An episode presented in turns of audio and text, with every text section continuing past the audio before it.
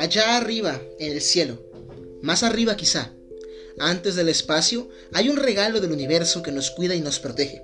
Y no, no estoy hablando de algo divino o fantástico, pero que sí hace un trabajo fantástico. La atmósfera guarda un sinfín de misterios que esperan a ser resueltos, y de entre todos ellos hay uno que en lo particular me resulta el más probable de todos. Vida extraterrestre en la atmósfera de nuestro planeta. Mi nombre es Isaac Flores. Ve a tu sillón favorito y toma asiento, que hoy te cuento. Una jungla entre las nubes, criaturas atmosféricas.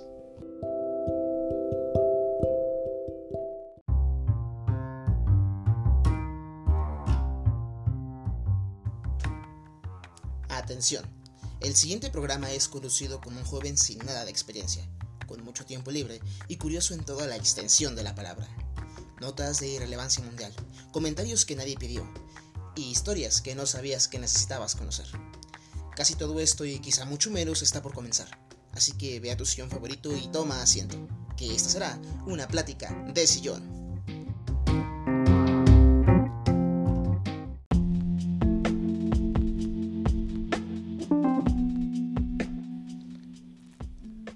Hola, ¿qué tal gente? Muy buenos días, tardes o noches. Espero que se encuentren bastante bien.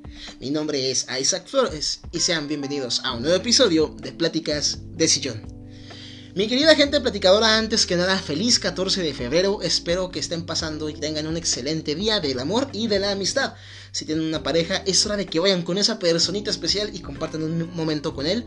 Platiquen, conózcanse, disfruten el día, eh, comenten que ustedes escuchen Platiques Sillón y tráiganlo para acá para que él también se una junto con nosotros y que también se vuelva fan de este podcast. Mi gente platicadora, lunes 14 de febrero, estamos ya a la mitad de este mes, eh, estamos terminando lo que rápido, ¿verdad? En 6 horas del 2022 ya nos metió un mes y medio. ah, qué rápido pasa el tiempo, qué, qué divertido se ha vuelto este inicio del año, ha sido un principio, yo diría que mucho mejor que el inicio del año, ahora sí que del año pasado. No ha habido tanta es más, hemos dicho, el ambiente no ha sido tan ajetreado, no hemos tenido tantos conflictos, como que estamos de poco a poco regresando a la normalidad. De igual manera, yo los, sigo invitando a que sigan tomando las medidas de seguridad, usen su cubrebocas, tomen la sana distancia, pónganse gel antibacterial, cuídense, vacúnense. Es la mejor forma de que más rápido salgamos de esto. Porque, bueno, esto de, del COVID-19 ya llegó para quedarse, va a ser como la influencia, pero es mejor que nos adaptemos rápido y lo dejamos atrás porque estamos perdiendo tiempo, tiempo muy valioso y tiempo que no va a regresar. En fin. Antes de comenzar con el episodio de esta semana, me gustaría invitarlos a que pasen a la página y al grupo de Facebook para que se unan, compartan las fotos y toda la información que ya he publicado por allá y por supuesto para que vayan a ver las imágenes correspondientes al tema de esta semana. Ya las pueden encontrar en este momento. También los invito a que si les llegara a interesar mi vida personal, se pasen por mi Instagram. Estoy como Isaac Mago. Por allá voy subiendo qué hago en la semana y voy poniéndonos un poquito al tanto de cómo van mis días. También los invito a que se suscriban a Spotify o a Google Podcast o en la plataforma en la que ustedes estén escuchando este podcast. Es la mejor forma de ayudarme a que esta comunidad siga creciendo. También les los invito a que ustedes compartan el episodio si les gusta y el podcast sobre todo con sus amigos, conocidos, familiares, gente que les caiga bien, gente que les caiga mal. Es la mejor forma de ayudarme a que seguir creciendo y que más y más personas se sigan uniendo a este podcast y que juntos tengamos más y más pláticas de sillón. El tema de esta semana es un tema, ay, siempre digo que es muy interesante, pero este tema, eh, voy a cambiar un poquito la, frase. El tema de esta semana es uno muy particular por lo, ahora sí que lo, lo posible que puede ser. Es un tema en el que vamos a hablar de, ya hablamos de criptozoología, hace unos episodios. Vayan a escuchar el episodio si no saben qué es criptozoología, allá les explico. Pero vamos a tocar un poco el tema de, la criptozoología, vamos a hablar de biológica, vamos a hablar del espacio. Y es un tema que yo creo que es de mis favoritos por lo... Es que es técnicamente es posible, está pasando en este momento. Y lo que más me llama la atención es que es un tema que es muy poco conocido. Hablar de criaturas atmosféricas, o sea, uno se casi batalla para imaginarse algo cuando escuchen este, esta definición, ese término. Pero la verdad es que creo que debería ser, ahora sí que responsabilidad de todos enterarnos de qué es lo que está pasando alrededor. Digo, estamos rodeados de seres vivos. Nosotros mismos somos seres vivos. Y seres que compartimos un mismo espacio, un mismo ambiente y planeta. Entonces, creo que no es descabellado abrir la mente a que hay más cosas afuera. Y no necesariamente en el espacio, digo, quizás cerca del espacio, pero todavía dentro de nuestras posibilidades. En fin, un tema que sin duda alguna los va a dejar pensando y reflexionando y que los va a echarse a, correr a buscar sus libros de biología, de ciencias naturales, para tratar de, de ver si hay algo alrededor de este tema. Créanme que no se van a arrepentir. Así es que vamos a empezar ya con el episodio de esta semana. Como dijo Jack el Destripador, vámonos por partes.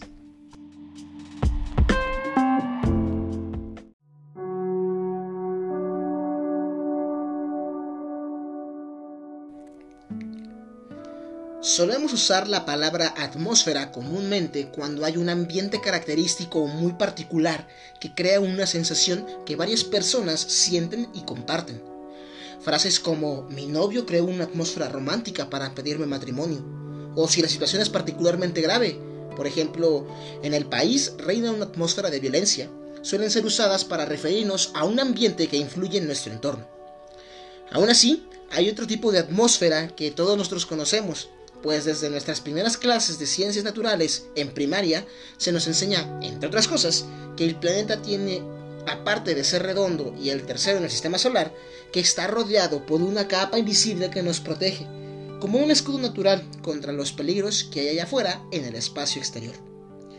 Una mezcla de gases naturales que en unión forman parte de un sistema que el planeta tiene para regularse y al mismo tiempo para protegernos de los dañinos rayos ultravioleta. Así pues, parecería lógico que en este inhóspito lugar, a merced del frío y el extenso espacio, no podría haber vida de ningún tipo. Pero como de costumbre, hay quien piensa todo lo contrario. Científicos, investigadores, escritores, divulgadores científicos, en fin, desde hace décadas hay historias de personas que afirman que existe una nueva forma de fauna que ha encontrado en la atmósfera el lugar perfecto para habitar. El día de hoy, en Pláticas de Sillón, les vengo a contar sobre un tema que bien podríamos clasificarlo como parte de la criptozoología, de la cual ya hemos hablado en este podcast, pero que tiene una gran cantidad de evidencias para ser considerada como una opción válida y no una teoría más. El día de hoy vengo a platicarles sobre las criaturas atmosféricas.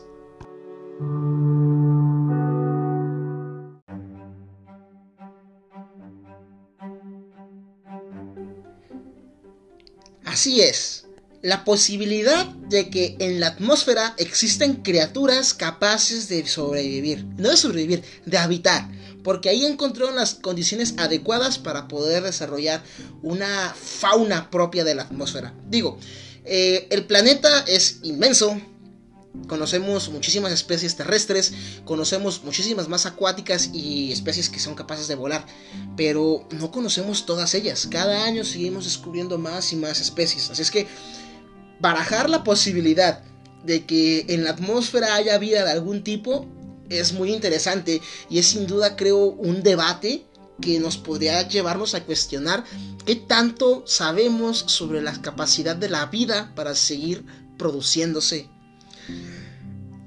eh, yo siempre la verdad me he quedado maravillado con la frase de la vida se abre camino. Porque hemos visto cómo en situaciones completamente absurdas, situaciones desconocidas, situaciones imposibles, ha sido capaz de la vida aparecer, eh, procrearse, eh, producirse, avanzar, evolucionar y desarrollar muy complejos sistemas que procuran y dan la posibilidad de que más y más formas sigan apareciendo y creándose y multiplicándose y en fin, el milagro de la vida creo que es algo muy difícil de explicar, pero no imposible de comprender. Únicamente creo que tendremos que tener la mente muy abierta para ser capaces de aceptar que hay cosas más allá de nuestra comprensión o que se rigen por leyes completamente distintas a las que nosotros conocemos como las únicas. Así es que vamos a empezar a hablar primero sobre, obviamente, la atmósfera, porque cómo es que vamos a hablar sobre fauna en un lugar desconocido si ni siquiera entendemos exactamente qué es ese lugar. La atmósfera o la la atmósfera o atmósfera es la capa gaseosa estratificada que rodea, por acción de la fuerza de gravedad, la Tierra. Un cuerpo celeste u otro cuerpo cualquiera. Se forma a partir de dos palabras griegas, atmos, que significa vapor o aire, y zafeira, que significa esfera. Por ende, podemos decir que es una esfera de vapor o una esfera de aire. La atmósfera terrestre, eh, principalmente, está compuesta por un conjunto de gases que entre los cuales se destacan principalmente el nitrógeno en un 78% y el oxígeno en un 21%, siendo que el porcentaje restante, apenas el 1%, se lo reparten el dióxido de carbono, los gases nobles, el vapor de agua y el ozono. La atmósfera es una capa gaseosa de aproximadamente 10.000 kilómetros de espesor que rodea la litosfera y la hidrosfera Está compuesta de gases y de partículas sólidas y líquidas en suspensión, atraídas por la gravedad terrestre. En ella se producen todos los fenómenos climáticos y meteorológicos que afectan al planeta. Regula la entrada y salida de energía de la Tierra y es el principal medio de transferencia del calor. Eh, de hecho, es en este lugar en donde se forma el famoso efecto invernadero, ya que al ser una especie de capa protectora, evita que la contaminación que producimos se riega despacio. Entonces se va acumulando y se va acumulando hasta que pues obviamente nos afecta a nosotros. La atmósfera protege la vida sobre la Tierra, absorbiendo gran parte de la radiación solar ultravioleta en la capa de ozono. Además, actúa como un escudo protector contra los meteoritos, los cuales se desintegran en polvo a causa de la fricción que sufren al hacer contacto con el aire. Por ejemplo, los restos de un asteroide que penetraron en la atmósfera terrestre en la madrugada del pasado 14 de enero del año 2022, que estamos cursando actualmente, generaron una gran bola de fuego por la luminosidad similar a la de la Luna. Eh, todo esto fue visto en mayor parte de, la península ibérica. Así es que no solamente nos protege de la radiación, regula la temperatura, promueve la creación de tormentas, no solamente nos evita los peligros del espacio exterior, sino que también funciona como un escudo físico, ya que pues, en estos 10.000 kilómetros de espesor que tiene, tiene ahora sí que tiempo de sobra, de espacio de sobra para evitar que grandes cuerpos celestes o cuerpos medianos se impacten contra nosotros. De hecho, un dato de color, de color, un dato de color que me gustaría mencionarles, ya me van a fumar por esto, es que según, bueno, en Netflix ahorita hay una película muy buena de Leonardo DiCaprio que se llama No mires arriba. En esta nos muestra cómo en la sociedad actual pues nos da la noticia de que un asteroide de proporciones catastróficas va a impactar contra la Tierra. Es una trama muy entretenida, la verdad, se las recomiendo, búsquenla. Pero plantea esta posibilidad de que un evento de extinción masiva, como lo es el choque de un asteroide, acabe con la vida en la Tierra. Bueno, despreocúpense mi gente si ustedes tienen algún tipo de miedo a morir impactados por un meteorito como los dinosaurios, o si conocen a alguien que tenga esta, este temor, pues tengo entendido que se ha descartado la posibilidad de que un asteroide nos impacte. Hemos mapeado todas las trayectorias de posible colisión con la Tierra y no hay ninguna posible, al menos en los siguientes 10.000 años. Quizás si haya meteoritos que impacten y destruyan una ciudad, una ciudad pequeña o mediana, pero ya no el planeta entero. Así es que podemos estar a salvo, sobreviviremos más tiempo a menos, a menos de que otra cosa nos mate, que es más posible. Así es que, bueno, ahí tienen la información de la atmósfera a grandes rasgos. Esta es la capa protectora, milagrosa, fantástica que nos defiende y nos protege. Es nuestro escudo natural. Así es que cuídenla, valórenla, no contaminen, no usen tanto el carro, salgan en bicicleta, caminen. Eh, no usen tanto plástico porque todo esto obviamente pues afecta al medio ambiente y nos va quitando de poco a poco nuestra, nuestra atmósfera. Otro dato curioso, la capa de ozono, dato de color. En, los primeros dos años de la pandemia se vio regenerada, se empezó a reponer de todo el daño que le hemos hecho. Así es que, para bien o para mal, la pandemia que estamos cursando actualmente ha ayudado tanto como nos ha desfavorecido. No solamente el planeta ha bajado su temperatura, sino que también se regeneró la capa de ozono, aparecieron especies nuevas, en fin. Podemos ver cómo, a mí me gusta pensar que la Tierra es un ser vivo, es un ser no consciente, pero sí capaz de procurar su propio bienestar. Así es que no me extrañaría que de vez en cuando soltara por ahí una mini fiebre para controlar las cosas. se calienta, se enfría, se autorregula, de repente se crea un terremoto aquí para arreglar acá, en fin. Creo que es responsabilidad de todos hacernos cargos, hacernos cargo del lugar en el que habitamos. Porque quién sabe, quizás con nuestra irresponsabilidad indirectamente estamos afectando a criaturas que ni siquiera conocemos, tal y como vamos a ver en el episodio de esta semana.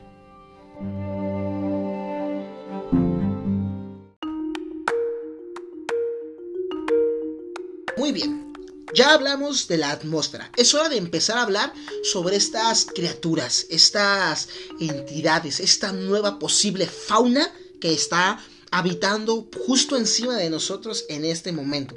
Recuerden, todo esto es un en teoría. No estoy diciendo que existan, que sean reales, pero la posibilidad es mucha. Y de hecho, tal como veremos, quizás, quizás ya estemos empezando a verlas y a encontrarlas. Porque, bueno, lo verán más adelante, me estoy adelantando, pero hay muchas teorías que justifican su existencia. Así es que, bueno, vamos a comenzar.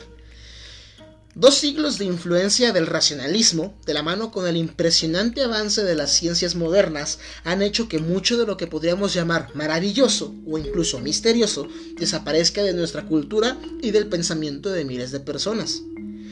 Mucho de lo que queda intenta aferrarse a los parámetros de aquel conocimiento y se buscan las pruebas que lo hagan encajar de acuerdo con lo que ya sabemos de cómo supuestamente funciona el mundo. Porque algo que me gusta y me decepciona al mismo tiempo de la especie humana es que buscamos encontrarle sentido a todo. Y para eso nos, excusamos en la ciencia. Antes era la religión. Todo lo que no entendíamos tenía facultades de dioses. Tal como veremos más adelante, recuerden esto tenía facultades divinas. Posteriormente le atribuimos esas facultades divinas un nombre, una historia. Después las unimos y tratamos de justificar toda la existencia con esas deidades que creamos. Después nos dimos cuenta que las deidades no podían explicar cosas porque no podía ser hecho por magia, entre muchas comillas sino que tenía que haber un porqué. Y así la ciencia nos fue abriendo camino y nos fue, nos fue abriendo paso a las explicaciones de qué podría ser aquello que estamos viendo y observando, que nos rodea. Y así es como a base de prueba y error, experimentación, teoría, comprobación, refutación y demostración, hemos logrado encontrar la respuesta a casi todo, casi todo lo que nos rodea. El porqué de aquello que nos cuestionamos. Y eso está genial, no me vayan, no me hagan, eh, no me malentiendan, es maravilloso, creo que es el camino correcto que la humanidad debe de, seguir. Pero también creo que hay cosas que la ciencia no puede explicar o que se centra tanto en sus bases, en lo que ya cree conocer bien, que se cierra la posibilidad de que haya cosas fuera de su comprensión. Por ejemplo, hablar de física teórica es un campo, ahora sí que no podremos separarlo de la ciencia ficción. Incluso, bueno, la ciencia ficción no solamente es un género, también es una materia. Porque imaginarnos qué más puede haber, tratando de despegarnos de aquello que ya conocemos, aunque es casi imposible, nos ha dado las herramientas para poder crear tecnología nueva. Les comento, es solamente cuestión de ver la diferencia de generaciones. ¿Qué tan diferente es la generación de nuestros padres con nuestra generación. ¿Qué tan diferentes somos nosotros con los niños pequeños? Eh, insisto, hace 30, 40 años pensar que hablar inmediatamente o ver eh, por la palma de tu mano tener el conocimiento del mundo sonaría imposible, sonaría a magia.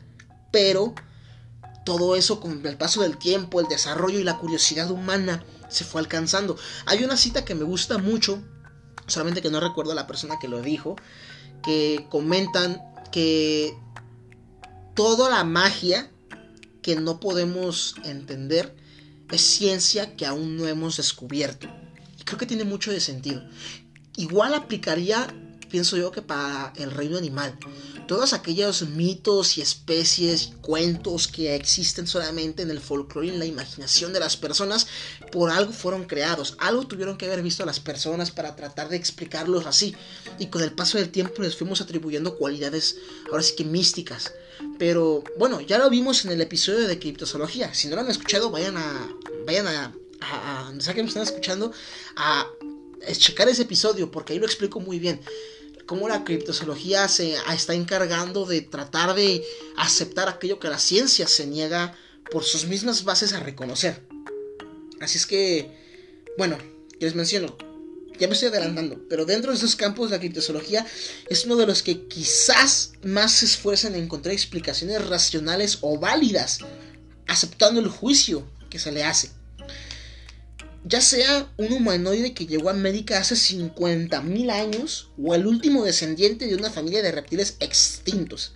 Estamos acostumbrados a vernos a, vernos con animales que encajan en nuestra comprensión de biología, aunque supuestamente no existan. Eso, hace que la, eso es lo que es la criptozoología, estudiar a aquellos animales que podrían existir, pero que nuestra lógica no acepta. Pero de entre todas estas bestias que estudia esta rama pseudocientífica, de todos los mitos y leyendas que hay, creo que hay unas bestias que en lo particular me parecen que escapan de todo lo que conocemos y entendemos.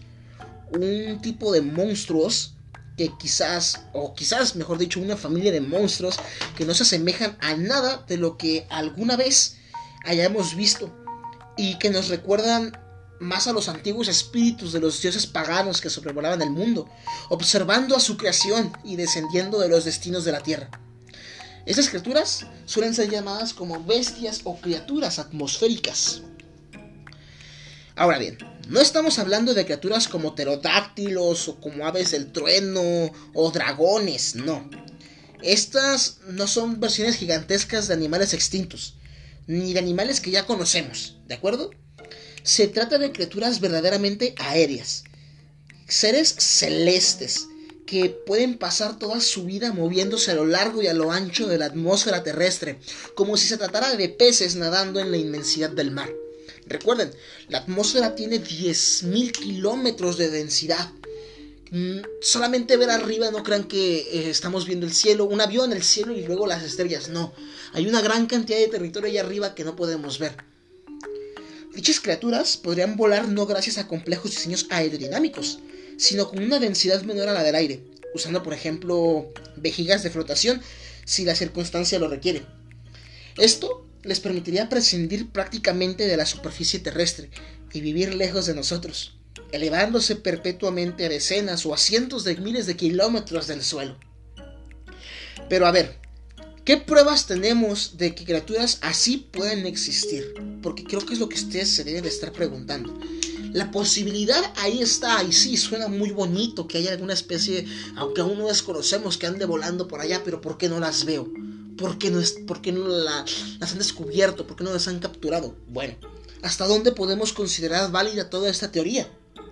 Pues bien, quienes la han propuesto consideran que los comunes avistamientos de ovnis suelen ser en verdad apariciones de estos monstruos incomprensibles, es poco lo que sabemos de los ovnis. Digo, su nombre, objeto volador no identificado, no hace referencia únicamente a marcianitos o a. Bueno, marcianitos es racista, ¿eh? a seres diminutos, verdes, con ojos grandes, en naves metálicas que surcaron miles de millones de años luz para ver cómo destruimos el planeta. No, que de hecho, paréntesis, ya también hablé sobre un caso de ovnis en el podcast, búsquenlo como ovnis a la mexicana, el caso Koyame, también está muy entretenido por si no lo conocían. Mini spoiler, un ovni se estrelló en México. Cierro paréntesis. Eh, bueno, no hablo sobre ovnis en cuanto a su, naturaleza se refiere. Suelen ser figuras circulares o ovadoide, o ovaladas, ovadoides iba a decir. En ocasiones pueden ser incluso hasta simples puntos que vemos cómo se mueven, que aparecen y desaparecen a su antojo. Muchos de estos avistamientos afirman que el objeto parecería ser casi etéreo, y en ocasiones que ni siquiera tenía una forma definida, sino que era una especie de masa voladora. Aquí quiero detenerme un momento. Yo soy una persona a la que siempre le ha gustado ver el cielo. Lo comenté en el caso de quien hablamos sobre el caso Koyame, la mexicana. Pero desde que soy muy pequeño siempre me ha fascinado la idea de que, de que hay más allá. ¿Qué más hay allá arriba? Hasta me estoy trabando. Porque barajar la posibilidad de que haya seres que desconocemos, que salen de nuestra imaginación prácticamente, pero son reales hasta cierto punto y ahí están, pero que no los podemos ver, teorizar sobre su existencia, me parece una la expresión máxima de curiosidad humana. Yo lo he mencionado antes, la gente que me conoce se lo he comentado en algún momento, pero a mí me ha tocado ver muchas cosas en el cielo hay días en los que simplemente voy caminando y volteo hacia arriba y ahí hay algo. Y no, no es un avión, no es un dron, no es un satélite, porque estos objetos no hacen esas cosas. No son capaces de maniobrar de esa manera, sino que más bien me gusta pensar que pueden llegar a ser algo más, algo que por algún motivo, circunstancia, razón, eh, destino, universo, karma, Dios, díganle como quieran, me tocó verlo. Tristemente, son muy pocas las personas que tienden a mirar hacia arriba y que se niegan a la idea de aceptar o de al menos barajar la posibilidad de que puede que haya algo más. Pero bueno, son cuestiones de cada quien. Varias personas consideran que estos objetos no son aeronaves extraterrestres, sino seres vivos terrestres que sencillamente habitan por fuera de los dominios del hombre. Estos seres bajarían de vez en cuando por razones que no conocemos, pero sobre las que hay una interesante teoría de la que hablaré a continuación. Y sería solamente entonces que podemos ver a estos enigmáticos, a estos enigmáticos entes. Hay que hacer una aclaración importante.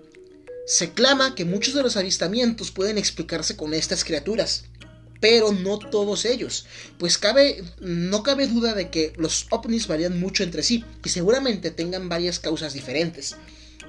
Porque supongamos que realmente existen estos entes biológicos que habitan en la atmósfera. No podemos justificar todos los ovnis así. Tener la posibilidad también de que sea un objeto artificial que viene de otro lugar, también creo que tendríamos que aceptar la idea y considerarla. Porque, puta, digo, solamente tratar de imaginar, o sea, pensar que somos la única especie que hay en el planeta, en el planeta, en el universo, es estúpido, la verdad. Entonces, creo que te, sé que les estoy pidiendo mucho quizás, pero ábranse a la idea de que posiblemente hay más cosas afuera de las que nos gustaría reconocer. Por ejemplo, eh, un caso del que me gustaría hablarles brevemente es el caso de los rods. Conocidos como rods o peces aéreos, estas son criaturas que se capturan en fotos y videos. Pueden ser ovnis, nuevas especies o simplemente pedazos de basura, bichos en la cámara o pequeñas perturbaciones. Estas pequeñas criaturas fueron descubiertas en los años 90. La gente se dio cuenta de que en todo tipo de grabaciones, desde videos caseros hasta películas, había algo muy extraño en ellos. La mayoría de estas tenían una forma de vara y volaban muy rápido y eran casi invisibles. Las personas que buscaban estas anomalías se llamaban pescadores aéreos. Millones de rods aparecieron en el mundo. Por ejemplo, vieron alguna fotografía, pero pues no había estudios cercanos. Los rods son objetos tridimensionales, no son errores gráficos. Los rods también actúan de manera inteligente. Algunos se siguen o juegan entre ellos como haría una mariposa. A veces hasta siguen a las personas o las esquivan. Siempre pasan alrededor de los objetos. La gente entró en pánico al darse cuenta de que podían ser seres vivos, así que intentaron descartar la idea. Estas criaturas han sido intentadas de resolver, pero nada ha llegado a destruir su existencia. No sé si conocían este caso eh, porque creo que es la prueba más clara de que hay seres vivos que todavía no comprendemos ni reconocemos. Les voy a dejar las imágenes en Facebook. Porque de verdad que son bien interesantes ver cómo estas, este tipo de... Ahora sí que hay evidencias o, o, vamos a decir animales, ¿ok? Estos seres. Es bien interesante cómo estos seres aparecen en muchos lugares incluso antes de que hubiera edición, porque mucha gente se excusa en eso, que es edición por computadora, pero aparecen en registros de tiempo en los que la... Ay, perdón, en los que la edición no era una opción. Yo me enteré de ellos en un programa de televisión, Tercer Milenio. Y al tiempo me fui investigando y fui conociendo más sobre este caso y...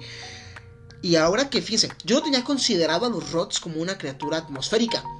Pero cuando empecé a leer sobre el tema, cuando empecé a preparar el guion, me vengo enterando que están relacionados. Digo, yo sabía que era un críptido, lo mencioné en el episodio de criptozoología, pero yo no lo tenía considerado, no, ni siquiera entraba en mi cabeza que fuera parte del mito de las criaturas atmosféricas. Igual, les voy a dejar las imágenes en Facebook para que vayan a verlas y se enteren de lo que estoy diciendo. Eh, si ustedes identifican a estos seres y dicen, yo tengo una foto de mi abuelita que se ve algo muy parecido.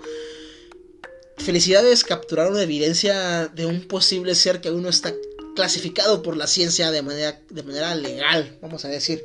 Así es que eh, vayan a la página, al grupo de Facebook, a ver las imágenes y díganme, ¿han visto a estos seres?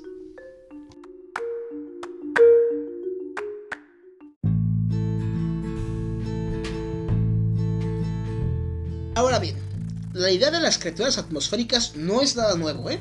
No quiero que se queden con la idea de que es una teoría de conspiración que surgió en las redes o que apareció junto con el Internet. No, es algo que literalmente lleva un siglo en el consciente de la humanidad. El horror en las alturas, o The Horror of the Heights, es un relato de terror del escritor inglés Arthur Conan Doyle, creado eh, por mejor conocido como el creador de Sherlock Holmes, publicado en la revista Strong Magazine en el año de 1913. La historia de El horror en las alturas es relatada a través de una polvorienta bitácora oculta en una granja en Witham. El cuaderno fue escrito por un tal Joyce Armstrong. La primera, ah, por cierto, Armstrong. Qué curioso que el primer hombre que llegara a la luna tenga el mismo apellido del protagonista de esta historia. ¿eh? Ahora, la primera y la última página del manuscrito se han perdido o bien han sido arrancadas deliberadamente para esconder algo ominoso.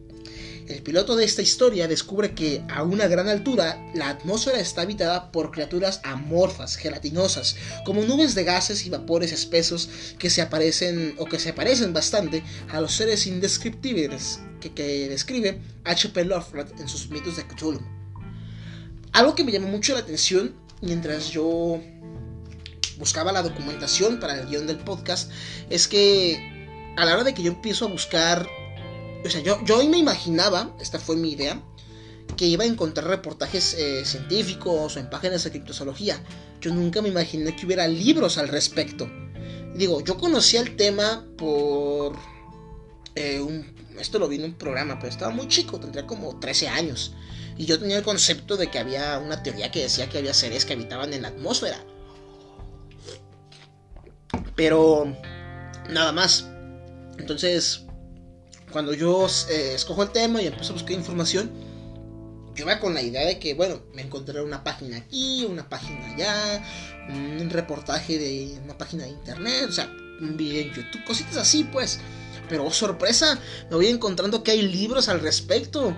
Y lo que más me sorprendió es que existe este relato de 1913 en el que ya se empieza a barajar, ahora sí que pues de manera de ciencia ficción, la posibilidad de que la atmósfera terrestre esté habitada.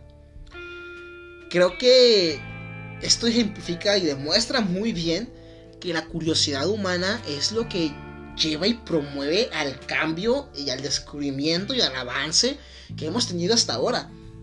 Porque este hombre, eh, eh, eh, Arthur Conan Doyle, en 1913 ya había escuchado, tenido, pensado la idea de que posiblemente la atmósfera estaba habitada. Y un siglo después, venga, hay científicos que dicen que quizás sí, quién sabe, es una posibilidad.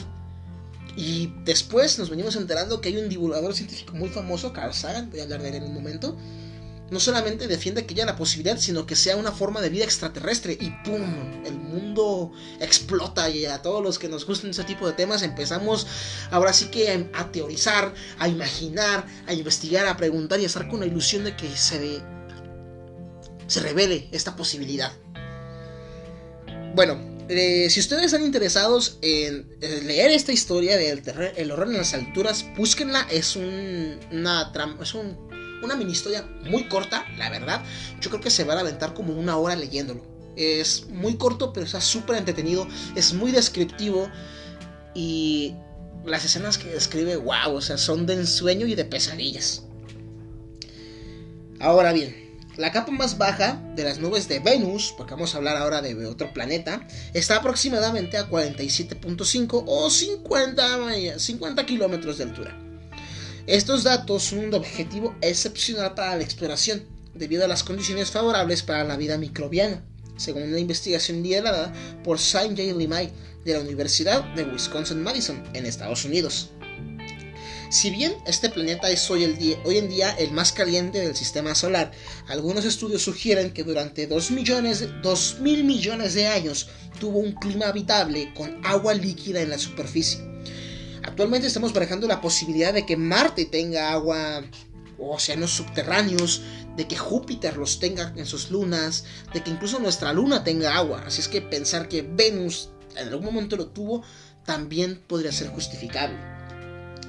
Eso es mucho más tiempo, esos 2 mil millones de años, de lo que se cree que ocurrió en Marte, afirmó Limay en el comunicado de la universidad, agregando que Venus ha tenido tiempo de sobra para permitir la evolución de vida por sí mismo.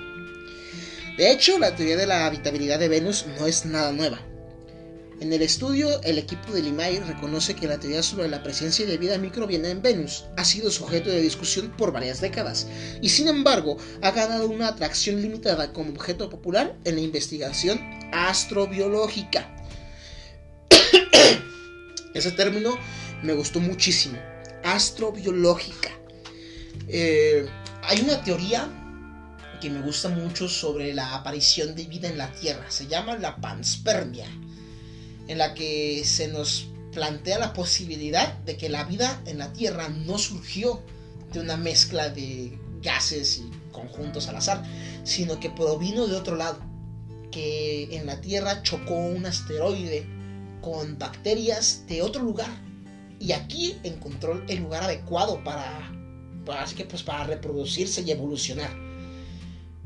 Siento yo que es una posibilidad muy grande y me gusta pensar que esta es la explicación o la teoría de cómo se originó la vida en el planeta, porque hay una gran cantidad de variación genética en nuestro planeta. Hay incluso especies que no tienen nada que ver, absolutamente nada que ver con el resto del, ecosistema que habitan. Por ejemplo, hay una teoría que dice que los pulpos, los calamares, eh, este, cefalópodos, ay, se me fue la palabra.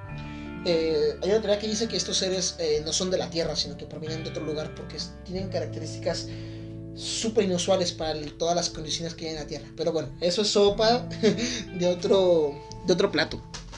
En fin, hablar de astrobiológica creo que también es debería deberíamos tener un episodio acerca de ello porque ha habido muchos casos de satélites, de naves espaciales, de por ejemplo cohetes que entran, salen del planeta y están en el espacio un tiempo, regresan y regresan con es con bacterias, seres microbianos que no son de nuestro planeta, así es que la posibilidad ahí está.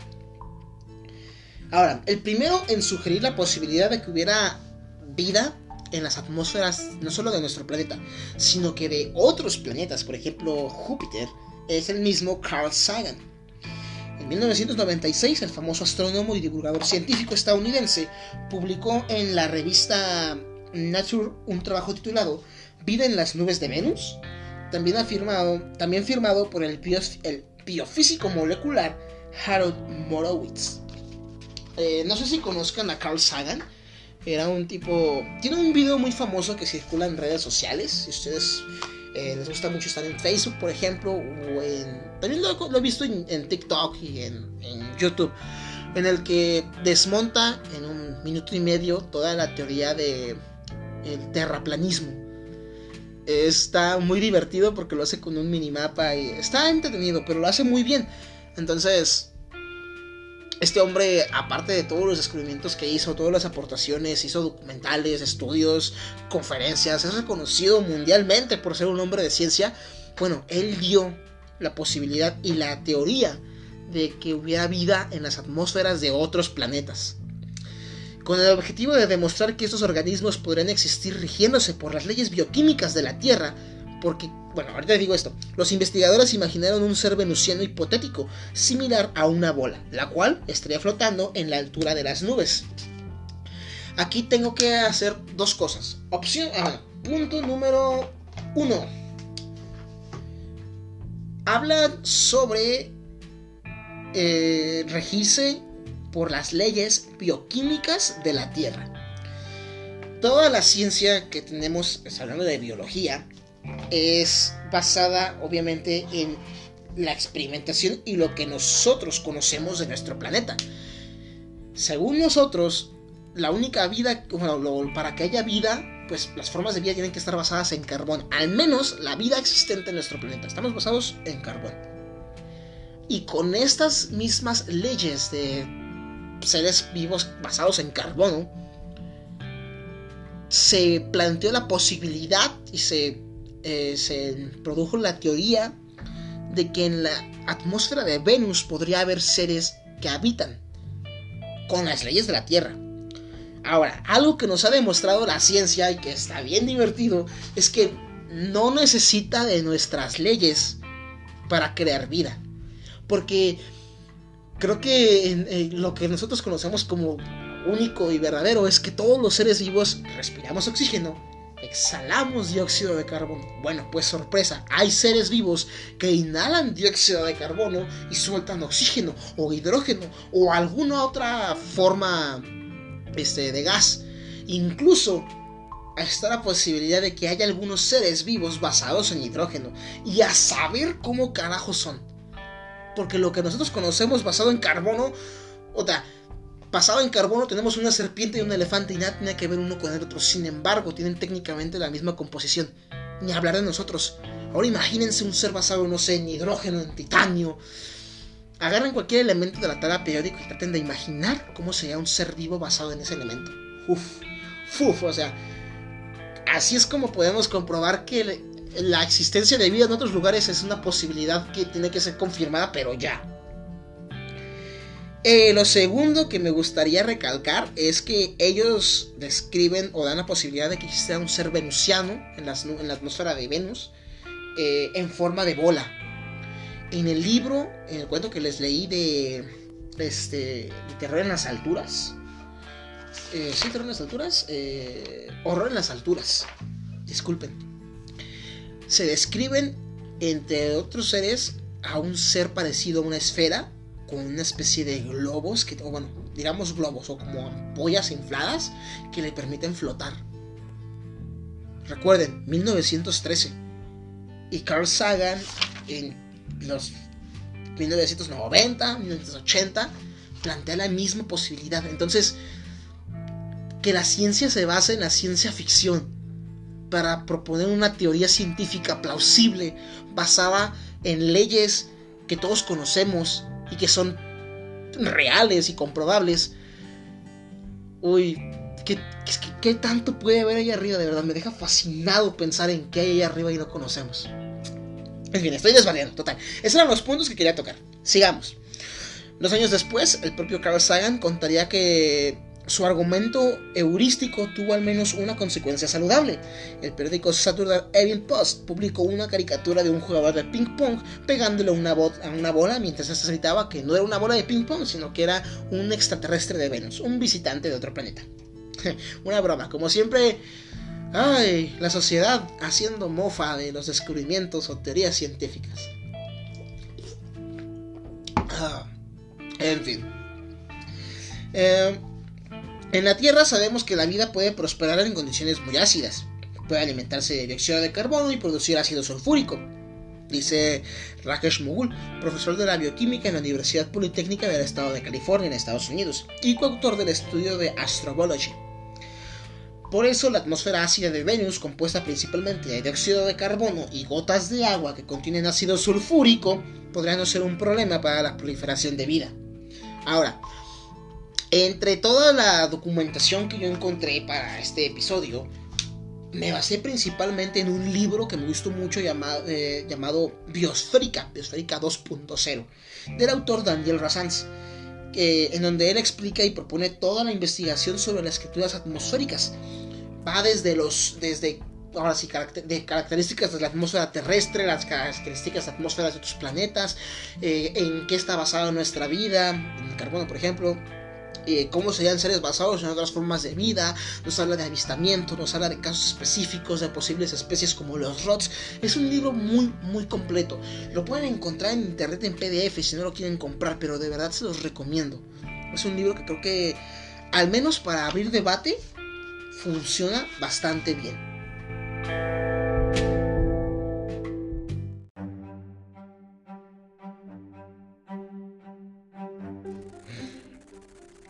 Pero bueno, de seguro, ahora que bueno, ya hablamos de quién las descubrió, qué es la atmósfera, y sí, sí, muy bonito, pero a ver, evidencias. Quiero pruebas de la existencia de estos seres fantásticos que me estás platicando, Isaac. Bueno, ahí les van. Muchos de los animales que realizan grandes migraciones parecen tener sistemas de localización bastante desarrollados, aunque enteramente biológicos, que les indican incluso en la niebla o entre las nubes el lugar al que deben dirigirse. Otros animales marinos, otros animales, por ejemplo los marinos, son capaces de desplazarse con la misma precisión, pese a no poder ver en los puntos de referencia que tienen, digamos por ejemplo un ave. Esto nos lleva a pensar que las hipotéticas bestias atmosféricas necesariamente deben poseer sistemas semejantes para navegar en los cielos. Dichos sistemas seguramente se basan en la detección de ondas electromagnéticas que siguen el campo magnético terrestre, Así se supone que lo hacen también varios animales migratorios que conocemos, por ejemplo las aves, y podrían verse afectados por los terremotos. Resulta que un sismo de gran magnitud puede enviar muchas señales difusas a una altura de centenares de kilómetros, conocidas como disrupciones ionosféricas, sismogeneradas. Dichas ondas pueden llegar hasta la ionosfera, alterando todo el sistema en el que suponemos se basan estas criaturas. Eh, aquí ya estamos hablando de teoría, estamos teorizando cómo es que se podían mover estos entes. Eh, no sé si ustedes sabían, pero las, los aves, pues los acabo de mencionar, se mueven a base de electromagnetismo, es como una especie de brújula interna la que tienen. No sé si sabían eso también, pero los terremotos también pueden alterar estas frecuencias electromagnéticas. De hecho, lo, menciono más adelante, pero es muy curioso cada vez que hay terremotos o terremotos muy fuertes en ciertas ocasiones. De hecho, pasó el año pasado, en un pasó el año pasado en un terremoto ocurrido aquí en México, que después del movimiento sísmico se empezaron a ver luces en el cielo. Busquen los videos, están bien interesantes. Se ven como, qué curioso, como medusas de colores. Eh, esta es hasta el momento la explicación más sutil y fascinante que he encontrado sobre la correlación aparente entre ovnis y terremotos, porque esto es muy curioso. Cada vez que hay desastres de este tipo suele haber avistamientos de objetos voladores, no identificamos. Y como sabemos, un objeto volador, un ovni, no necesariamente tiene que ser una nave y un extraterrestre. Puede ser, como estamos viendo, un ente biológico que aún no conocemos. Ahora, no es que los ovnis generen terremotos, es que la reacción a ellos es que reaccionan a ellos huyendo de las alturas y refugiándose en la baja atmósfera.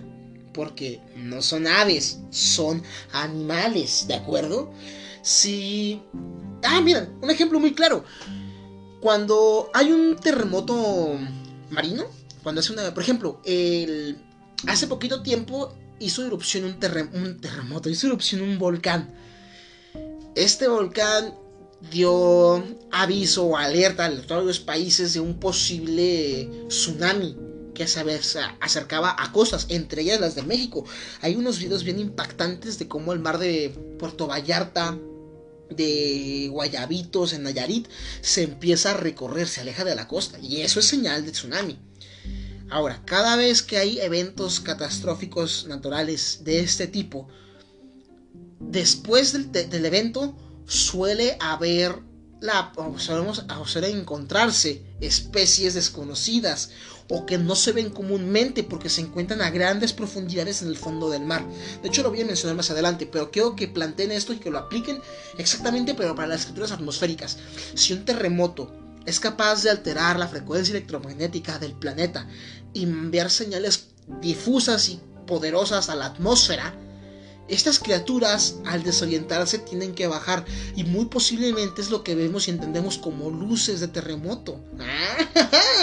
sé que es algo, algo rebuscado, pero es una teoría muy interesante y que es muy, muy posible. Bueno, está justificada tratando de explicar un evento que desconocemos, pero que vemos, pero que no entendemos del todo. Ahora, de acuerdo con los avistamientos, estas criaturas parecen carecer de una forma determinada y ser capaces de modificar su tamaño, densidad y transparencia. Estas criaturas también adoptan colores que van desde lo metálico hasta lo blancuzco, algo que parece hacer parecen hacer a voluntad.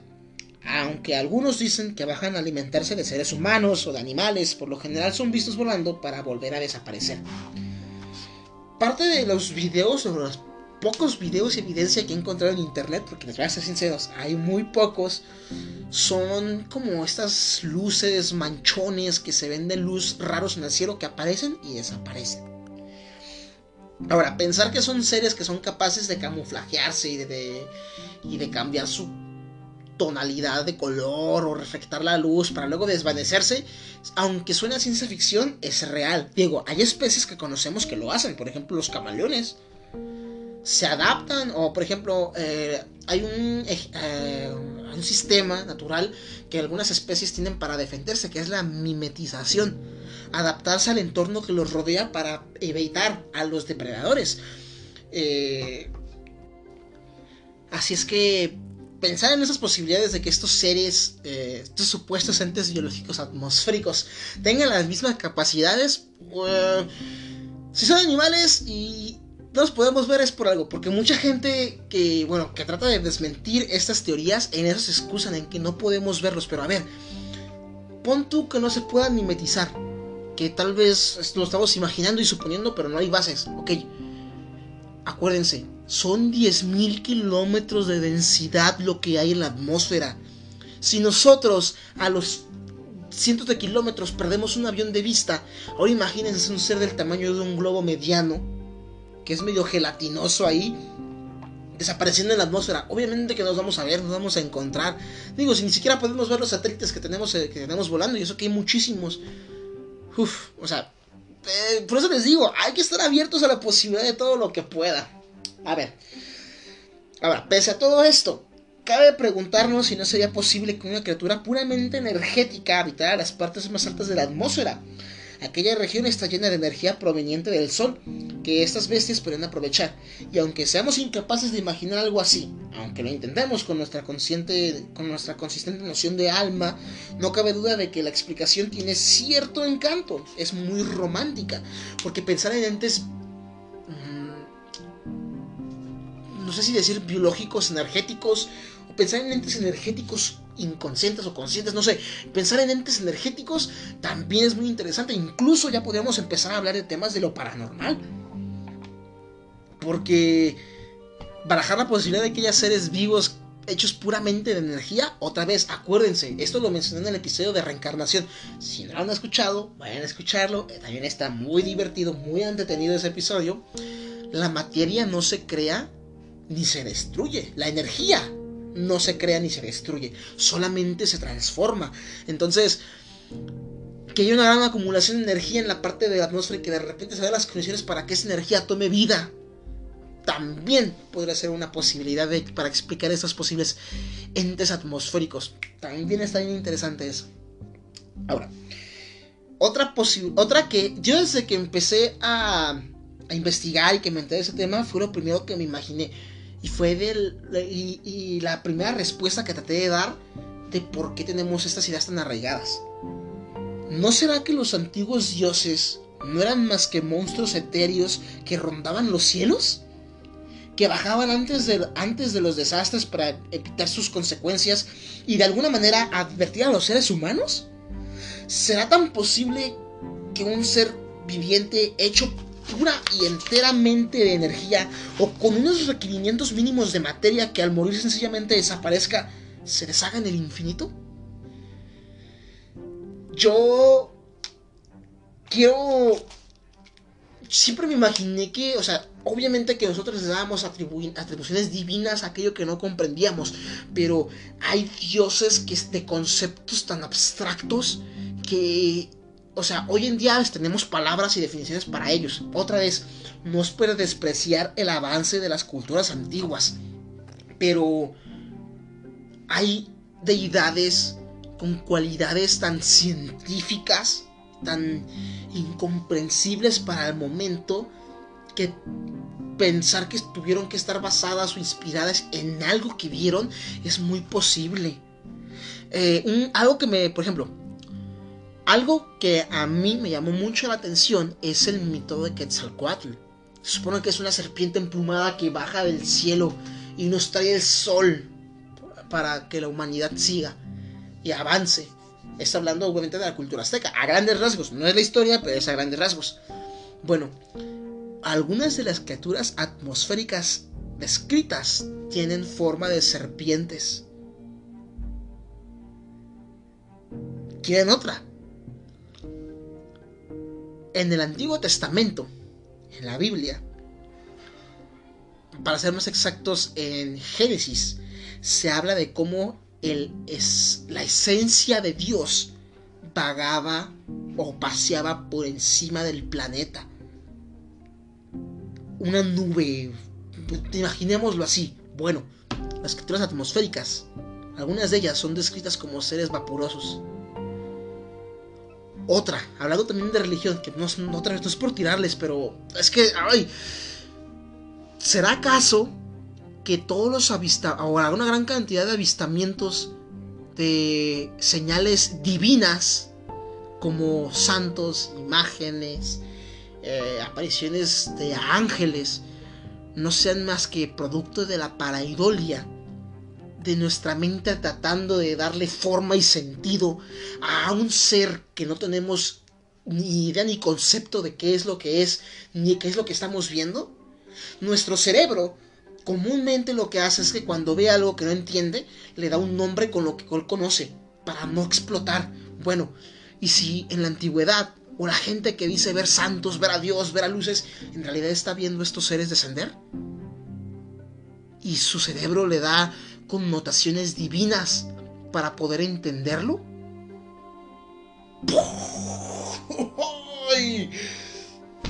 De verdad que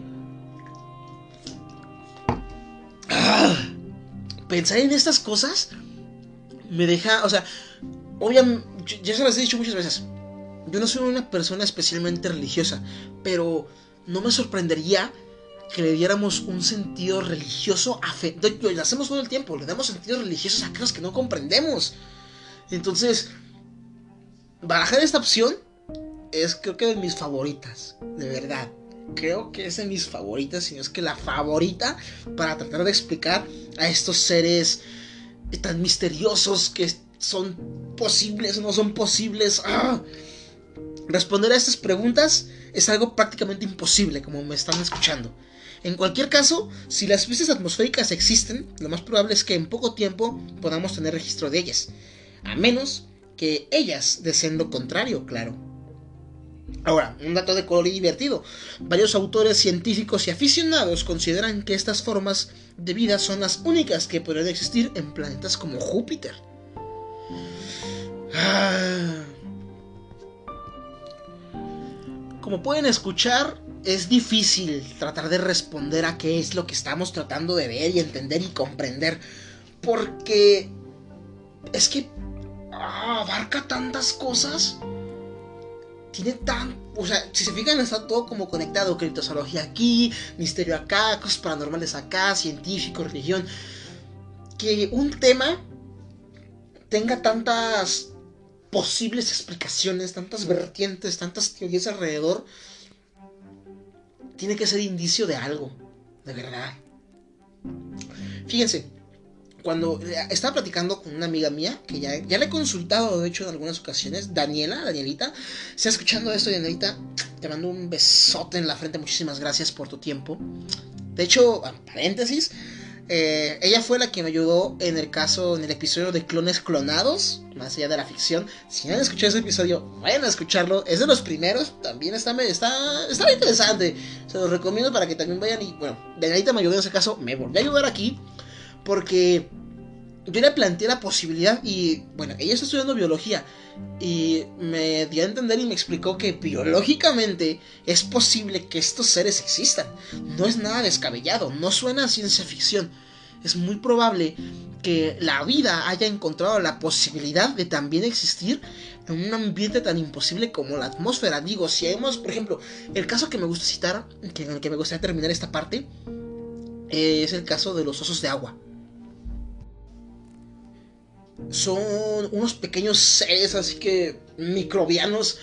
No sé si microbianos es la palabra correcta, pero son seres microscópicos que son capaces de sobrevivir a todo. Es el ser vivo más resistente que hay en el planeta. Incluso pueda sobrevivir en el espacio. Y...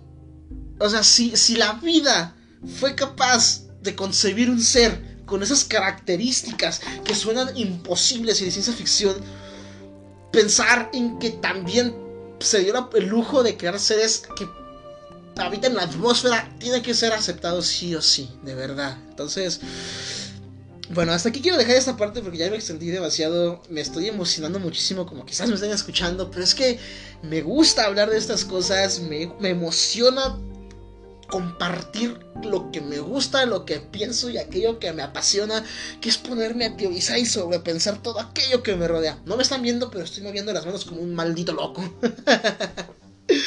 pero bueno, ya. Hasta aquí lo dejo, porque ahorita iba a mencionar también hay una teoría bien interesante de fauna espacial. No extraterrestres, porque los extraterrestres pon tú que vivan en un planeta como nosotros. Si nosotros vamos a Marte y encontramos una civilización, nosotros somos los extraterrestres, ¿de acuerdo? Pero hay una teoría que dice que puede haber una fauna capaz de vivir en el espacio y que se mueve a través del espacio. Está bien interesante, pero eso ya lo dejo para después porque me estoy prolongando muchísimo. Así es que será después, en un futuro, quizás pronto, quizás no, pero los quiero dejar con eso. Hay posibilidades de que la naturaleza encontrara la forma de también desarrollar vida en la atmósfera.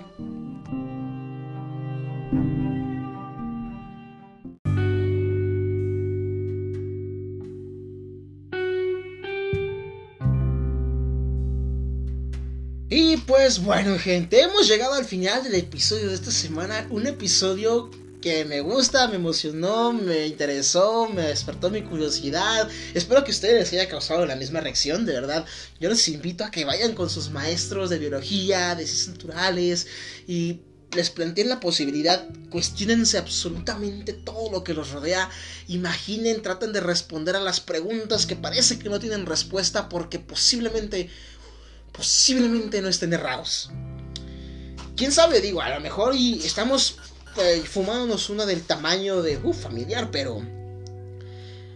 Pero creo que es el chiste de nosotros como especie. Creo que. Creo que es el camino correcto para poder tratar de explicar y seguir tratando de comprender mejor todo lo que nos rodea. Por más extraño que parezca el mundo, nos sigue sorprendiendo cada año, porque se descubren varios miles de especies nuevas. El número total de especies podría estar entre los 5 y los 50 millones cada año, dependiendo de las distintas estimaciones. Así que la posibilidad de que allá arriba habiten seres vivos en algún lugar, en lugares que parecen imposibles para nuestra lógica, es una idea que a mí en lo personal me gustaría creer. Vivir en un mundo con monstruos marinos gigantescos, animales extraños ocultos en mitos y leyendas, y criaturas voladoras desconocidas, es el mundo en el donde me gustaría vivir. Un mundo en donde nos damos cuenta de cuál pequeños somos y cómo la vida se abre paso a través de cada obstáculo para seguir con la, con la creación de un acto mágico. No sé qué más hay allá arriba. Lo único que sé es que el día que consideramos, consideremos que puede haber más allá de lo que imaginamos, posiblemente se abrirán las puertas para un sinfín de posibles descubrimientos de todo tipo. La curiosidad es lo que mueve el mundo. Es por ella que descubrimos cosas, que innovamos, que encontramos. Es por ella que hoy en día tenemos los registros de cada ser vivo que conocemos en el planeta. Y es por curiosidad que, que imaginamos qué otra clase de seres puede que aún no encontremos. Los invito a ver al cielo, a preguntarse y cuestionar, a observar simplemente puede que un buen día les toque ver algo fantástico y que así ustedes, como me pasó a mí, se convenzan y de esa manera ustedes también puedan creer. Les agradezco muchísimo por haberse quedado hasta el final del episodio. A ti, personita importante, les recuerdo, todas las imágenes ya están disponibles en la página de Facebook y en el grupo. Búsquenlos como Pláticas de Sillón. Únanse, compártanlo, inviten a sus amigos, conocidos, familiares, gente que les caiga bien, gente que les caiga mal. Es la mejor forma de ayudarme a que este proyecto personal siga y siga creciendo. De verdad se los agradecería muchísimo e infinitamente. También les recuerdo que si les llega a interesar más mi vida personal, pueden buscarme en Instagram como Isaac Mago, y ZK Mago. Eh, suscríbanse a Spotify, a Google Podcast, a Anchor, a donde sea que me estén escuchando. De verdad que se los agradecería muchísimo. Estoy en trámites para ver si puedo meterme a Amazon Music porque, bueno, no me puedo meter a iTunes, creo que sí. Tengo que, voy a empezar el trámite. También ya estoy empezando a grabar todos los episodios para meterlos de poquito a poquito a YouTube. Van a tener que ser puro audio porque no tengo cámara todavía, pero en algún momento lo tendré porque esto me está gustando muchísimo. Sin nada más que decir, eh, me despido de ustedes. Espero que tengan un 14. Si me están escuchando el día que sale este episodio, que es el lunes 14 mucho, muchas felicidades a todas las parejas, a todos los amigos verdaderos que se encuentran. Un abrazo gigantesco psicológico a todos ustedes, de verdad. Muchísimas gracias a todas las personas que se han quedado a mi lado, en las buenas, en las malas. Si me están escuchando, los valoro y los aprecio por todo lo que me han dado, ese cariño incondicional que me han brindado. Y ya, me puse muy sentimental, me puse muy filosófico. Vamos a dejar el episodio hasta aquí. Vámonos porque hay muchas cosas que hacer. Tengan un excelente inicio de semana, sean felices, diviértanse, ven al cielo por favor, graben todo lo que se encuentren, cuestionense todo, pregunten todo, no se conformen con nada. Pórtense muy mal. Chao, chao.